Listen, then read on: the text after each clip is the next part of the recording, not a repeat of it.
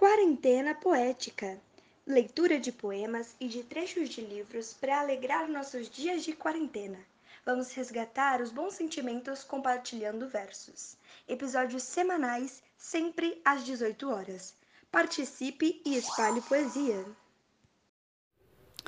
Começamos agora o episódio de número 49. Eu sou Nirley. Espero que todos estejam bem. Hoje, na nossa quarentena, temos a participação muito especial do ator João Acaiabe.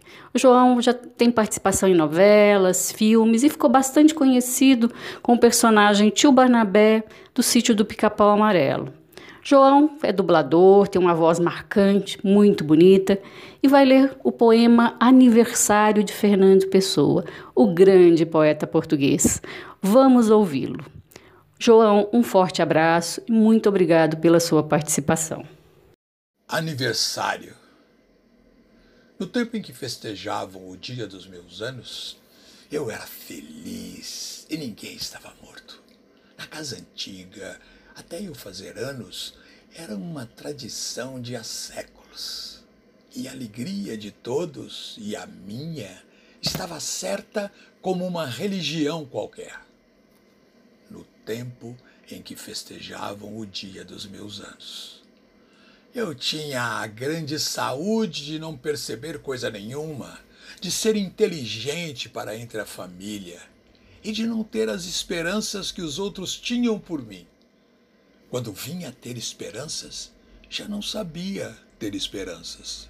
Quando vim a olhar para a vida, perdera o sentido da vida Vejo tudo outra vez com uma nitidez que me cega para o que há aqui. A mesa posta com mais lugares, com melhores desenhos da loiça, com mais copos, o aparador com muitas coisas, doces, frutas, o resto na sombra debaixo do alçado. As tias velhas, os primos diferentes, e tudo era por minha causa. No tempo em que festejavam o dia dos meus anos. Para, meu coração, não penses, deixa o pensar na cabeça. Oh, meu Deus, meu Deus, meu Deus. Hoje já não faço anos. Duro. Somam-se-me dias. Serei velho quando for. Mais nada. Raiva de não ter trazido o passado roubado na algibeira. O tempo em que festejavam o dia dos meus anos.